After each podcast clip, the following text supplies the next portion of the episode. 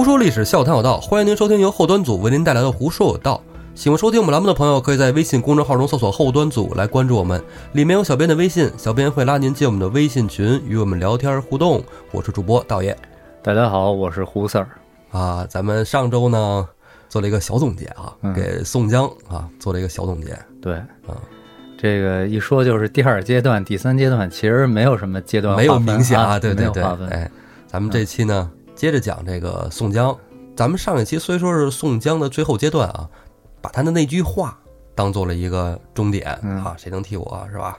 嗯，动手这个叫什么身份的切割线是吧？啊，嗯，对，哎，分界岭之后呢，他还没有完全上梁山，嗯，咱们这集就让宋江上梁山。好，李逵一边剐一边吃了黄文饼之后啊，宋江转回头来，冲着晁盖和众兄弟扑通一下就跪下了。嗯，有话要说，哎，跟这些兄弟说呀，说我呀心意已决，我就要上梁山了嗯，啊！我要追随晁盖哥哥啊，跟着众兄弟一起上梁山。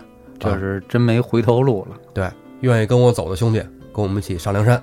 嗯，他一跪下，其他的也都跪下了。都跪了，是吧都跪了，这底下得陪跪啊，是吧？对，哎，陪着跪下来以后，尤其是江州帮，其实啊，宋江上梁山啊，说白了就是给江州帮这帮人说的。哎宋江怎么说的呀？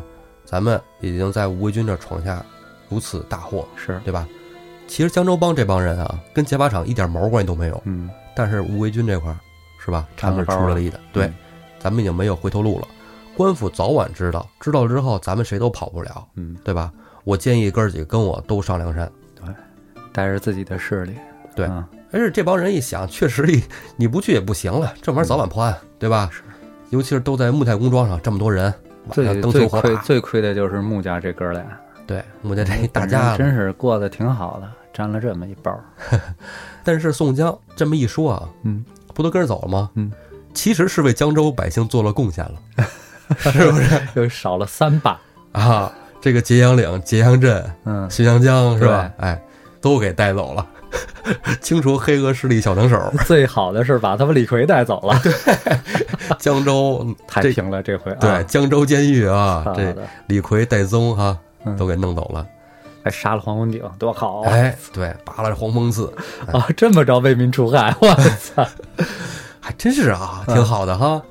这个好国殷家木，嗯高明水点工，嗯，不见得，不见得。好，晁盖肯定是一力欢迎啊，这么多兄弟回梁山，嗯晁盖这人豪气干云，对吧？对。哎，有多少兄弟都是欢迎的。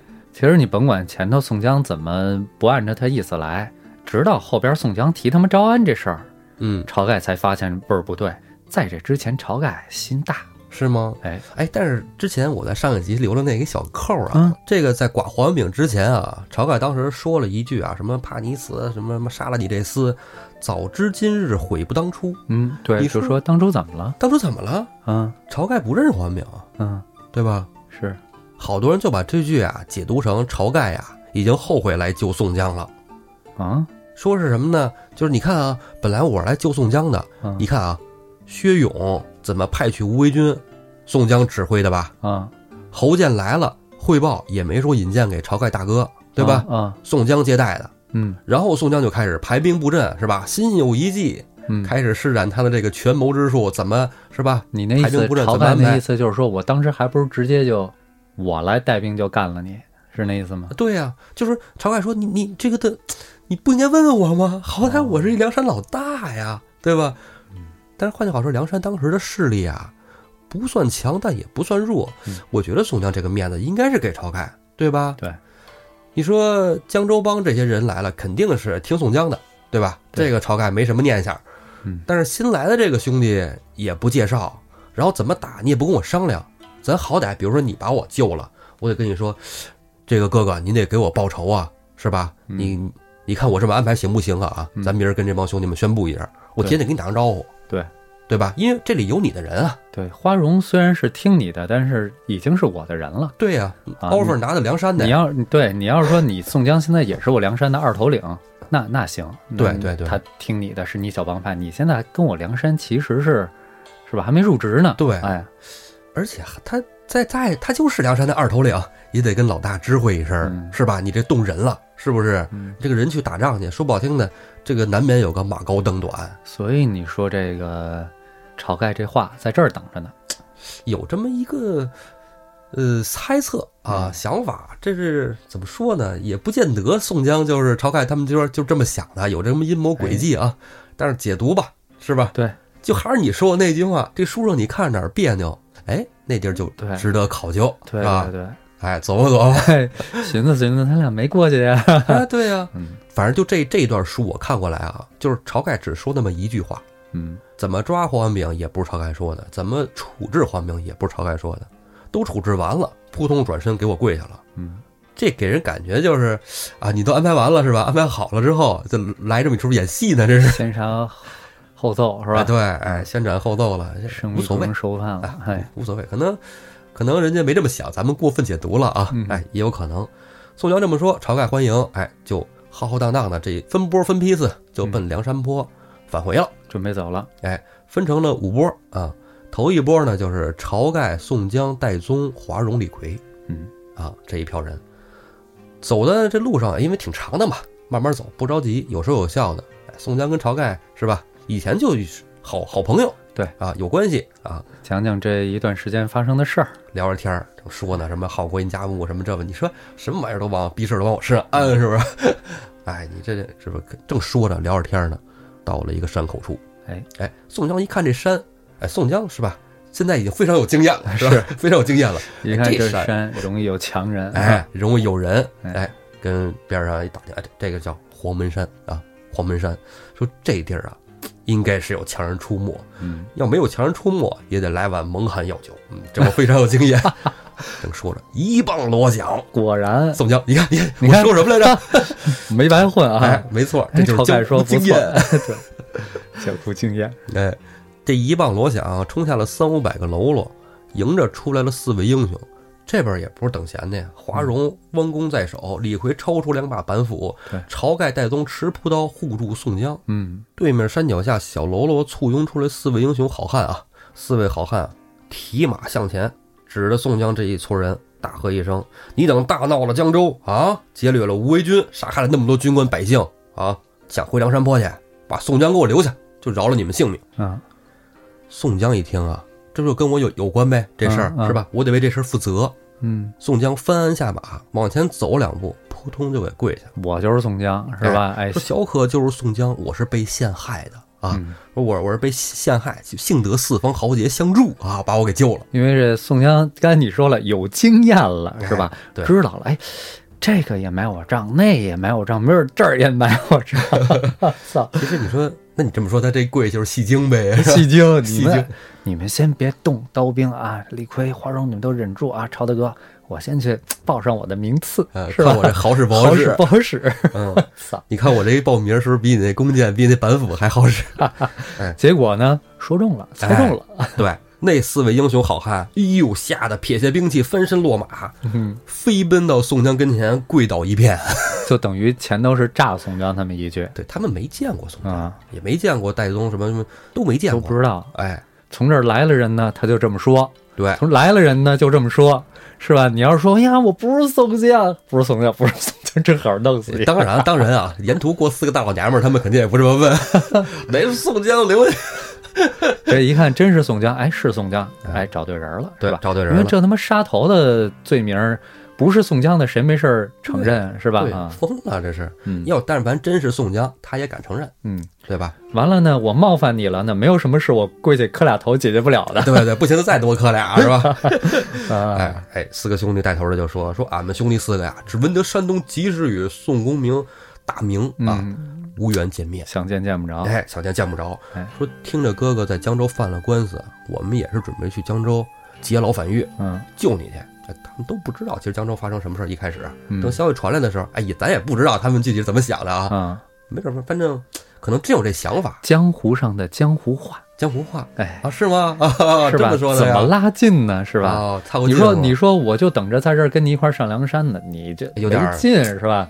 我们也想帮你一忙，你这个咱能力有限是吧？情报都有限，但是呢，你看今天运气多好，我还是哎啊有这哎，他们哎，对他们还真是真是这么说的啊，就说嗯就前几日让小喽啰去探路去了，我们已经安排人了，对吧？探路也探路，我们就劫牢反狱。嗯但是小喽啰回来说说，您让梁山这好汉给劫了。嗯，我们想，哎呦，他是太好了啊哎，太好了，我们就在路上啊，就等着您就完了。嗯嗯，反正应该是从此经过，哎经过了，我们就是给您准备酒肉，有心投报啊，哎，嘿，在山上歇个马，是不是？哎，你该承认凑合承认凑合是吧？刚才毕竟言语冲撞了是吧？哎，哎，大话吹的牛逼是吧？怎么？这个咱退一步说啊，你在我们山头该吃吃该喝喝，对对对说回头呢，如果说邀请我们一块儿上山，或者我们有意上山呢，那是一回事儿。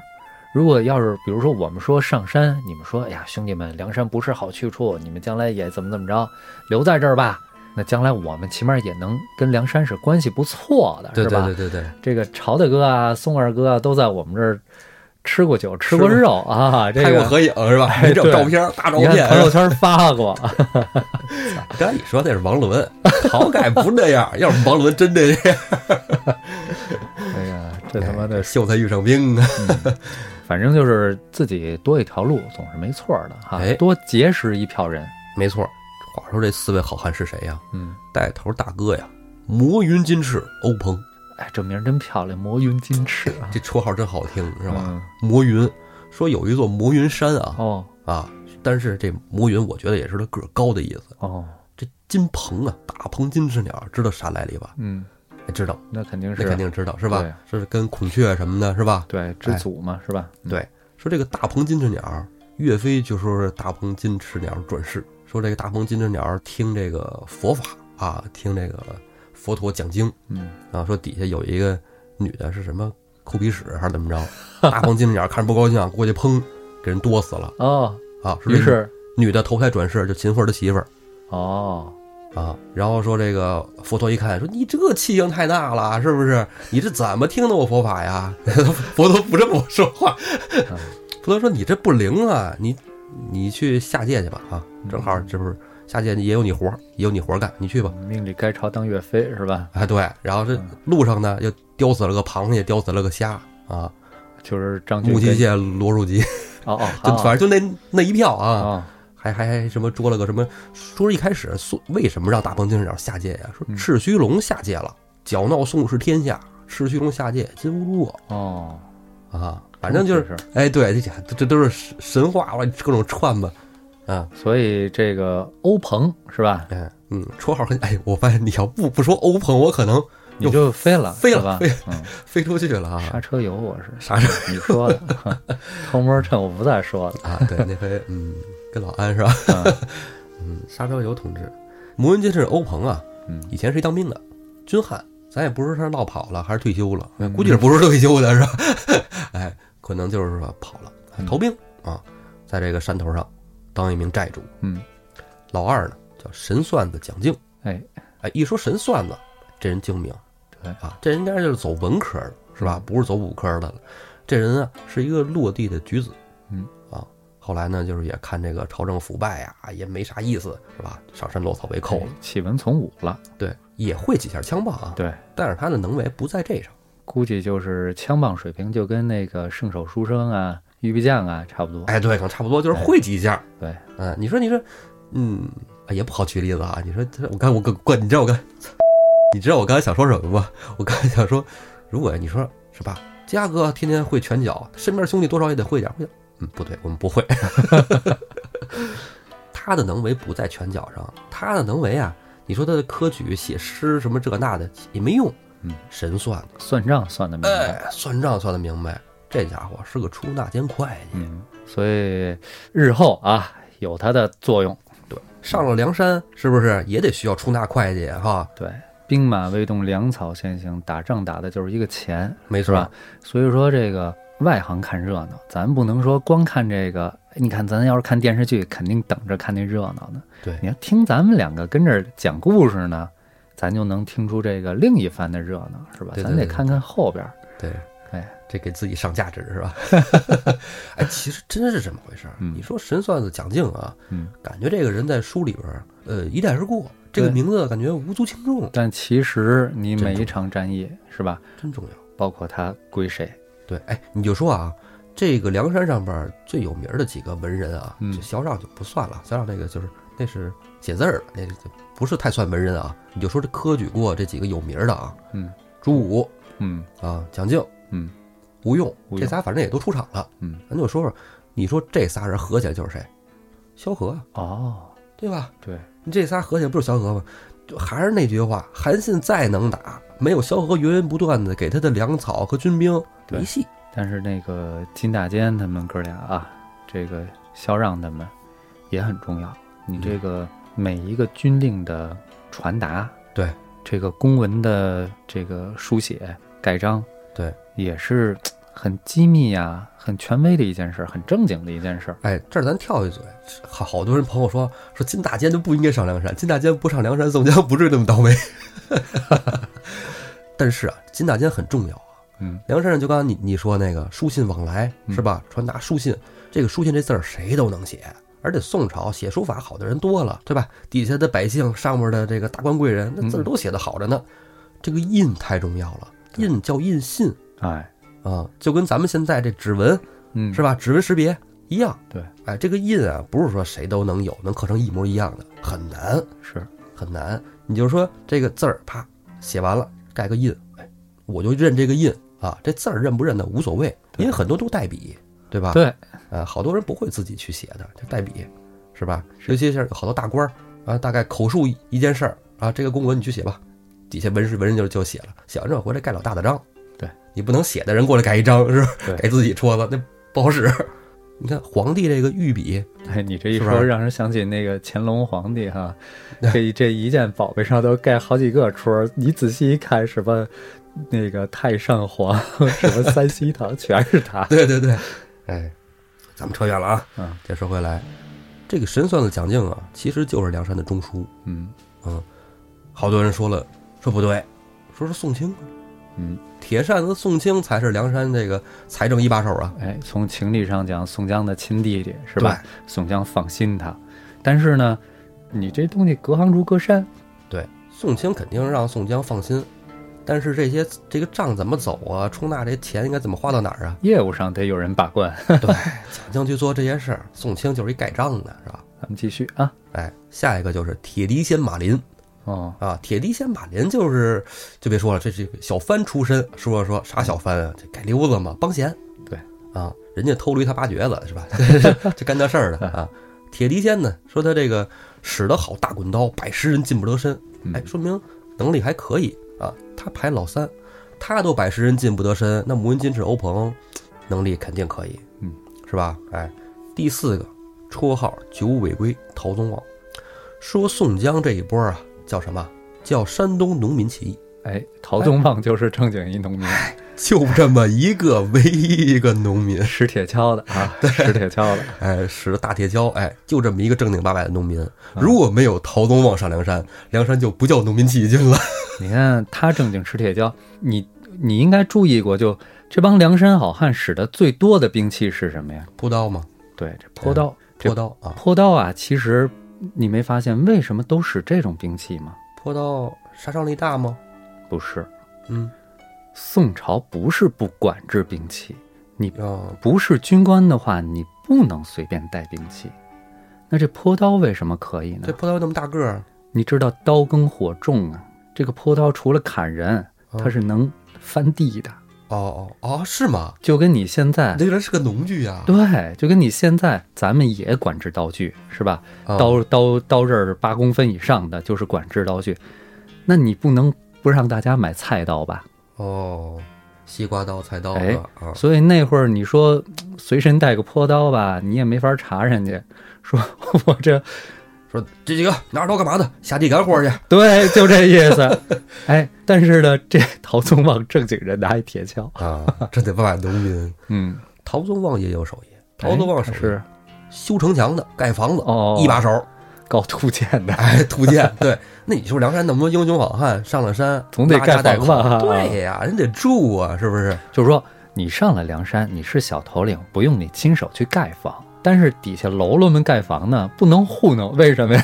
有懂的我们这头领懂这个，哎，有懂的。对，对，其实你说，尤其是在战时的时候，嗯，你要能特快速度修个城什么的，还真是挺挺厉害的，对，是吧？你两阵攻杀，你那边还是木栅栏，他我这边咣咣咣造一土夯墙，那就不一样。哎。对，嗯，防个箭呢，是吧？防个雷石，哎，有点用。嗯，逃走网也是很重要的。好，这四个兄弟赶紧就把宋江这一伙儿就是接上山呗，是吧？啊大排宴宴，吃喝，然后后续的四拨人马也来了，都各自见面，哎，高兴。啊，欧鹏就说说我们啊就有意有意投哎，上梁山，哎，哦跟着这个晁盖、宋江大哥，我们就上山，看能不能收留我们。嗯，晁盖、宋江说那没问题啊，是吧？这都有能力，尤其是宋江就喜欢人啊，是吧？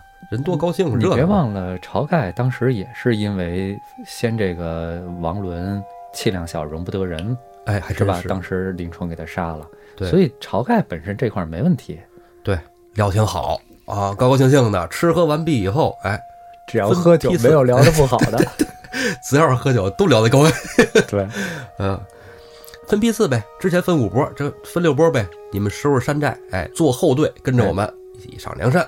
山寨一烧，魔云金翅、欧鹏、马林、蒋敬、陶高宗啊，是吧？嗯，就准备上梁山当小头领去了，各自开心，哎，各自欢喜。等到了梁山切近，金沙滩上，吴用、秦明啊，他们早就得了信儿了，嗯啊，就都都迎出来了啊。吴用、秦明他们林冲不都没到江州去吗？对，在看家家看家呢，哎，对，哎，都接出来了。哎呦，接到山上大排宴宴，接着吃喝，接着吃喝哎呀，要不怎么说这个叫什么大碗吃酒，大块吃肉是吧？哎，吃喝绝对是必不可少的。这饭也吃了，接风酒什么都喝了是吧？嗯哎，接完风了，到他上来该干大事儿了，是吧？嗯山东人讲理儿讲规矩，哎，哎，尤其是到了宋江、晁盖这儿，那肯定是吧？咱得讲规矩，讲规矩，什么规矩啊？嗯，谁做第一把金交椅？哎，哦，对了，你说到这儿，这两个人推让了一番，对晁盖呀、扶宋江，让宋江做头一把金交椅。这就让人感觉有点儿宋江肯定不答应啊！啊，宋江哪儿肯呢？是不是？宋江说：“说哥哥，这怎么行呢？要不是哥哥带着梁山这一票兄弟好汉来到江州救我，哪有命在呀？是吧？我今天我还能在这说话，能在这吃肉，与大家喝酒，这都拜哥哥救我。对，如果哥哥要是让我，宋江情愿去死。哎，宋江心想，我不能喧宾夺主啊，是啊，晁盖说：“哎呀，贤贤弟，你不能这么说呀！啊，当初要不是你担了血海干系救我啊，是不是？你能落得如此下场啊啊，还是指花石纲的对，事儿，晁盖还抢着就是当时宋江跑过来送信儿，说啊那个谁他们来抓你是吧？你们赶紧颠吧，赶紧跑。哎呀，当时还是晁保正晁保正啊，宋押司 宋押司的故事现在啊。大，头领二头领？真是的，嗯，几年的光阴啊，所以晁盖呀，其实这一路上来啊，之前反正甭管什么阴谋论嘛，什么夺权论，其实晁盖可能就是带着这个心思去江州去接的宋江。有可能啊，啊，就让宋江来当大哥，因为晁盖感觉是这人没什么权谋。没什么权谋啊，，英雄气反正是足，为什么啊？为什么吴用后来也抛弃了晁盖呢？也是因为吴用也看出来了，晁盖确实有点粗，对，不适合当山寨之主。对啊，晁盖，嗯，怎么说呢？晁盖人肯定是仗义啊，这人肯定是忠义仗义，然后敢做敢当，是吧？能做大事儿的人。但你要说权谋比宋江那简直不是差了一两个档次，而且再怎么说，他自己能感觉出来，现在这表兄弟就已经是慕着宋江的名号上山的更多一些了。对占了绝大部分人。这是宋江啊，索性不跑，因为宋江跟他讨论这个就没啥意思了，嗯那讨论没法谦让了。哎宋江直接把年龄搬出来了，是吧？？晁盖大哥比我年长，哎，哎，当做大哥。对，晁盖一直在这是吧？没 法没法说了。行行行，反正都是兄弟，第一第二无所谓吧。行，那我就暂且做了。嗯，宋江前弟做二把交椅，嗯啊，学究先生做三把，是吧？公孙先生做四把。四把交椅，说到这儿，宋江就说呀：“行，这个哥哥这样，咱们四个不是已经排完了吗？嗯是吧？底下兄弟啊，咱就不分了。嗯，底下兄弟咱们就不分座次了。嗯啊，说梁山泊呀，一行众头领，哎嗯，坐在左边啊主位上，然后新来的这些啊没有功劳，是不是？嗯嗯，在右边客座，将来论功排座次。对，这他也说了，说现在咱就先不说功劳了，是吧？之前那些不算，对咱们就是老梁山的这波人，坐左边儿，对是吧？新上山的咱就坐右边儿。对，这左右是怎么分的？这左右啊，他是说背北朝南，主位上坐好了以后，左手边的是主位，哦右手边的是客位。这是在宋朝，咱们国家从古到今，历朝历代这个主客呀，是尊左尊右啊，老变是吗？老变。你知道早先要说夏商周的时候啊，或者说夏商西周的时候是尊左，三代了，嗯，哎，三代的时候是尊左。怎么叫尊左呢？首先你要先确定啊，天子啊，这是最尊贵的人，对，他是哎背北面面南。嗯啊之后历朝历代说登基称王也好，是称皇帝也罢啊，嗯都用一个词儿来代替，面南，面南背北嘛，对，就是啊，南向称帝啊，就都是都用南向称帝来这么说。哦所以说，你先把这个主要的席位确定了，是背北朝南坐定以后，你的左手边儿嗯，是哪边儿啊？是东边儿。东边啊哎，对对对，咱们现在老说上北下南左西右东，是吧？这是按照现在的地图的绘制方法。那还真是哎，咱们古代呀、都是上南下北左东右西。啊，对对对对对，你看到书中，你书中要是说说这个人是面西，那说明他在哪儿啊？他在东边儿。面东说明他在西。就是脸朝东，脸朝西，对。啊嗯，对，那夏商西周的时候，尊的就是左，左是哪边儿？东边儿。，哎，就为什么呢？因为天天太阳从东边升起来，西边落下去。哦，哎，东侧主生发，哦，哎哎东宫太子不也是东宫太子为什么睡东边啊？嗯然后你等到了春秋战国，也就是东周的时候，包括秦汉这几百年下来，嗯他尊右。为什么孔子老说礼崩乐坏啊？啊是吧？各方各面。举个例子，你比如说，咱知道廉颇蔺相如的故事，啊，和氏是吧璧是吧？哎，对，这个廉颇那会儿为什么生蔺相如的气呀？就是因为给蔺相如列为上卿，这个居廉颇之右，哦，所以廉颇生气了。居廉颇之右啊，那时候尊右是吗？那会儿尊右，哦哦哦，哎，廉颇生气了。后来咱们就有负荆请罪呀、将相和之后的故事，哦是吧？到了秦汉尊右之后呢，五胡乱华啊，隋唐五代嗯宋啊，这个到隋唐宋的时候就又尊左了。又尊左了，又尊左了。咱们哦正在讲的这个《水浒》的故事，在宋朝，他就尊左，主人在左侧，也就是在东边儿啊，哦，客人呢在西边儿。哎，同样的四个大头领哈、山大王、晁盖、宋江、吴用、公孙，这四个人怎么做呢？肯定也是晁盖坐在东边儿，哦，左边宋江坐在他右手哎，对，右手一边。哦然后呢，吴用再坐在晁盖的左边儿，哦公孙再坐在宋江的右边儿。哦，哎，这就是在宋朝的时候，我想一好玩的，嗯。为为什么就是说这个尊贵的人坐左边呢？你说你吃饭不用右手拿筷子吗？啊，是吧？你右手拿筷子杵着你右边的人了，你不能杵着左边的，左边的人尊贵是老大，什么意思右边的随便杵，然后右边的人就得躲着左边的胳膊，然后杵他右边的人。你你要这么说的话，吃饭用右手这是没错的。那个时候古人到宋朝啊，还用侧筹呢，还不用手指呢，所以统一用左手擦屁股。哦 好，咱们接着说，等到了元朝的时候，就又尊右了。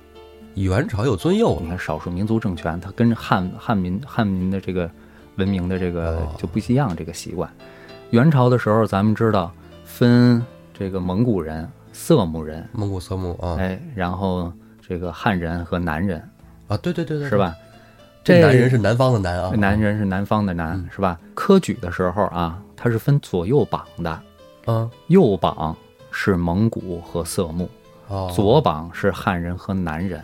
哦。啊，这汉人指的是辽金这个这个这个金朝的这个统治区内的汉人啊，哦。然后南人指的是后来的南宋后被征服的，所以他也是尊卑有别，尊的。那这没关系啊，人家元人觉得是我们右边尊贵，咱们汉人觉得左边尊贵，我们对挺好啊你。别说，到了明朝、清朝就又改回来了。清朝虽然是满族政权，但是他特别的认可的汉，汉汉文化，对。嗯但是呢，刚才咱们说了这么多左右，有的朝代明明比如说尊左，有的朝代明明尊右，但是呢，他又会遵循一些之前的形成惯例的说法。你比如说，所有的贬官都叫左迁，左迁哎，你即使是尊左的时候，贬官也叫左迁。哦，这一方面是可能前朝留下来的习惯，二一方面呢，古人写字儿是从右往左抄录，哎，对对对，嘿，你写大官的时候总是排在右边的，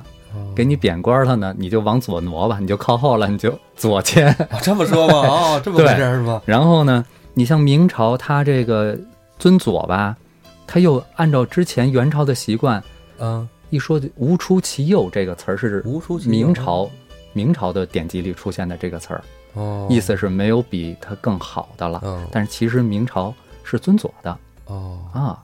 其实明朝还有一个特例，明朝一开始刚建明朝的时候，它也是承袭蒙古尊右啊，承袭大元尊右，后来它改成尊左的，可能跟这也有关系啊。再说一个词儿，虚位以待，虚的是哪个位？都虚左边这个位置。哦，这满堂的人啊，都觉得自己的品行啊、道德呀还差那么一点儿，缺一个领袖，谁都不敢坐这个左上手的这个位置，怎么办？哦这本身你比如说像晁盖这样的人，我就虚一个左位，哦，虚位以待，虚的都是左位，这就是从古到今左右尊卑这么一个情况。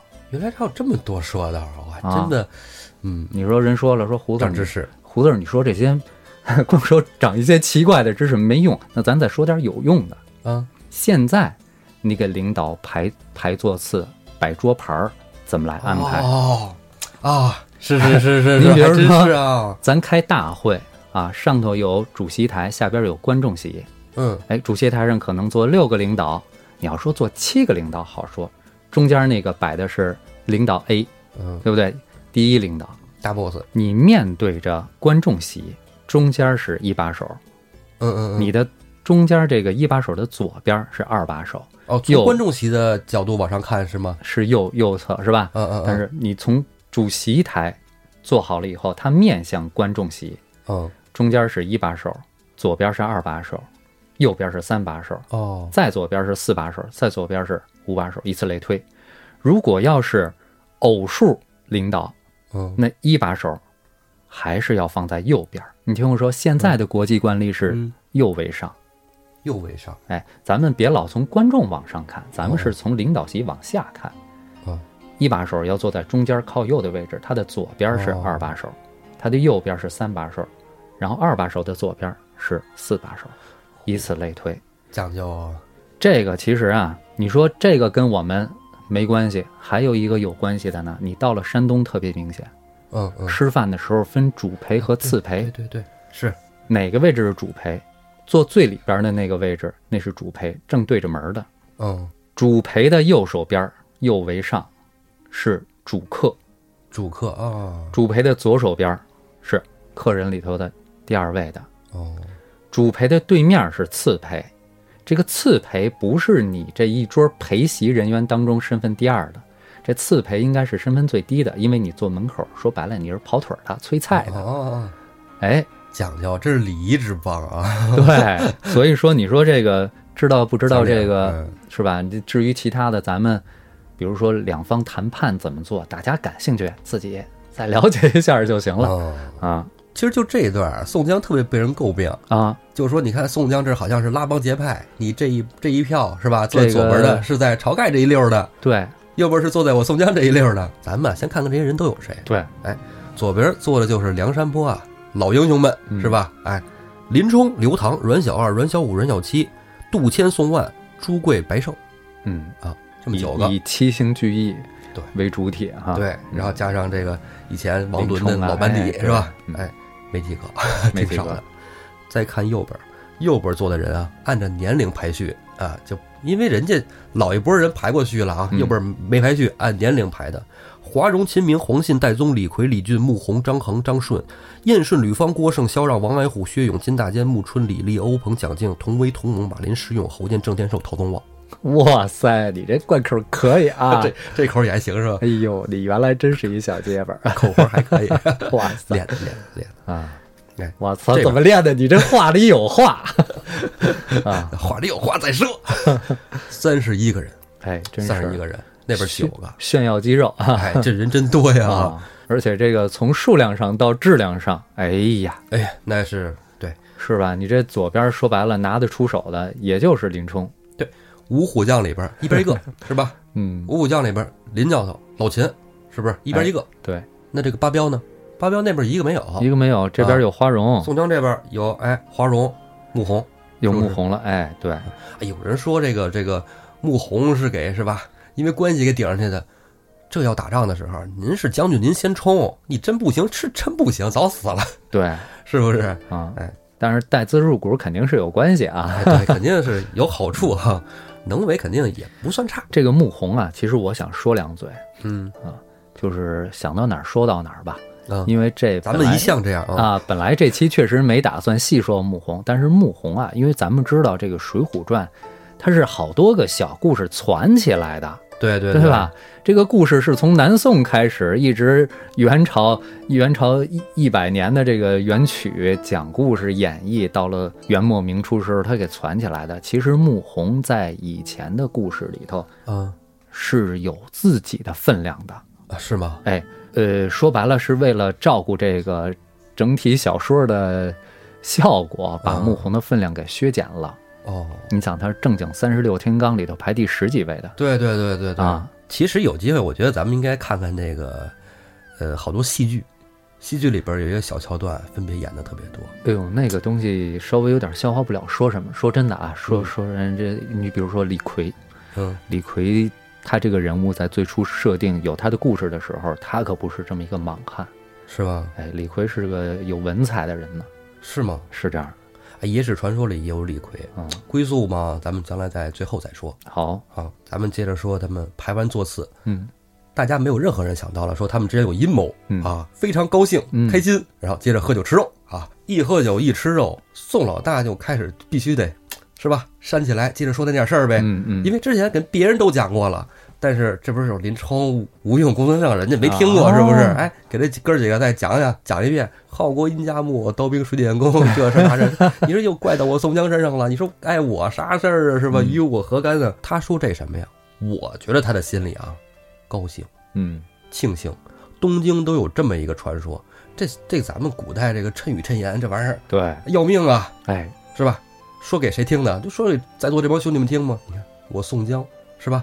刀兵水电工是吧？这嗯我宋江啊，干嘛呢？我纵横三十六，拨乱在山东啊，对，是不是？我是我是我会是有有影响力，对，对他其实想说这个，我觉得他可能是很炫耀的在讲这件事情。嗯这个时候，宋江最喜欢的人又蹦出来了，黑旋风李逵啊。嗯黑旋风李逵直接就蹦出来了，说了：“哎呀，管管他那个呢，大哥，索性啊，咱们就打上东京去啊，杀了皇帝老儿啊，晁盖大哥做大宋皇帝啊，嗯宋江大哥做小宋皇帝啊，咱们都做大将军，再不快活。可是这点宋江不爱听，宋江不爱听，嗯但是呢，你说他不爱听啊，我觉得他没准也也还行啊，也还行，很受用，很受用。为什么呢？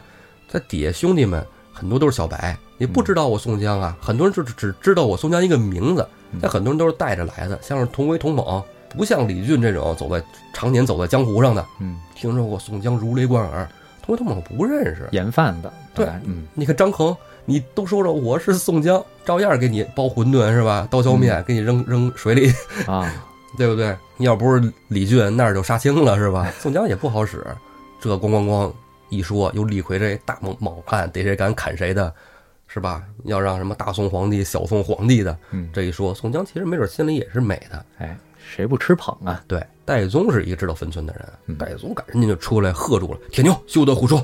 哎哎，你这个在什么场合啊？是不是？二位哥哥都没有说话呢，都哪儿轮得着你说话呀？强宾不压主，没错，你在这儿再废话，给你那狗头砍下来，大胖脑袋，李逵这、嗯是吧？哈哈哈，是吧？一你给乐就是我砍了，什么时候再长啊？对，你得给我这颗头砍了，吃啥也不香了，是吧？嗯我是留着他吃肉喝酒吧。对了，哎，坐下就接着吃喝酒，大家就高高兴兴一乐一哈哈就过去了。嗯但是李逵啊，闹了很多次，在后边他还是闹，嗯每次闹，其实我觉得都是深得宋江大哥之心的。嗯，相见李逵不是铁憨憨那集，